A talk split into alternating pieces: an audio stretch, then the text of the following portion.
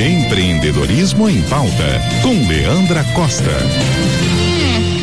Olá, hoje vamos falar um pouquinho sobre feedback. Feedback tem como significado técnico retorno da informação ou do processo. É o efeito retroativo ou uma informação que se obtém da reação de uma outra pessoa à sua mensagem e que serve para que quem receba possa avaliar o resultado dessa transmissão. Recebemos feedbacks todos os dias, por toda a nossa vida. E isso é muito naturalmente da relação das pessoas que convivemos. Então, ele pode ser formal ou informal, verbal ou silencioso. Em alguns momentos, são por meio de conversas difíceis, porém importantes para ser colocadas as coisas em perspectiva, porque serve para corrigir as distâncias. Quando esse diálogo permite alguns cuidados por parte de quem vai dar o feedback, que são eles? Reflexão do conteúdo antes de iniciar esta conversa. Ser claro e objetivo quanto aos fatos, ao que precisa ser corrigido, ao que foi muito positivo. Porque feedback pode ser dado quando lhe é para elogiar, para celebrar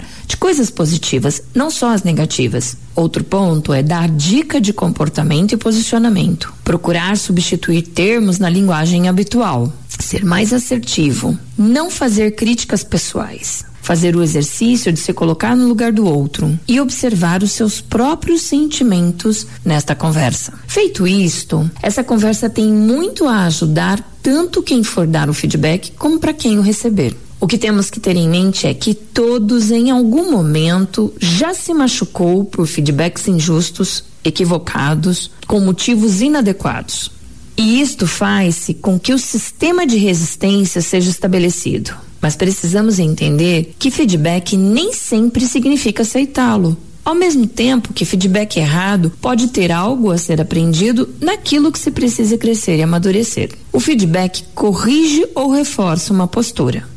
Todos precisamos de pessoas que nos ajudem a enxergar nossos pontos cegos. E ter ajuda para enxergá-los é um passo a mais para o autoconhecimento, o que permite cada ser estar mais próximo dos resultados e sonhos. O fracasso da maioria dos líderes ocorre porque eles estão sozinhos em seus segredos, enquanto o sucesso está em ouvir, enxergar e falar com pessoas certas. Eleja na sua carreira mentores e esse foi o papo de hoje com Leandra Costa no Empreendedorismo em Pauta aqui na Rádio CBN.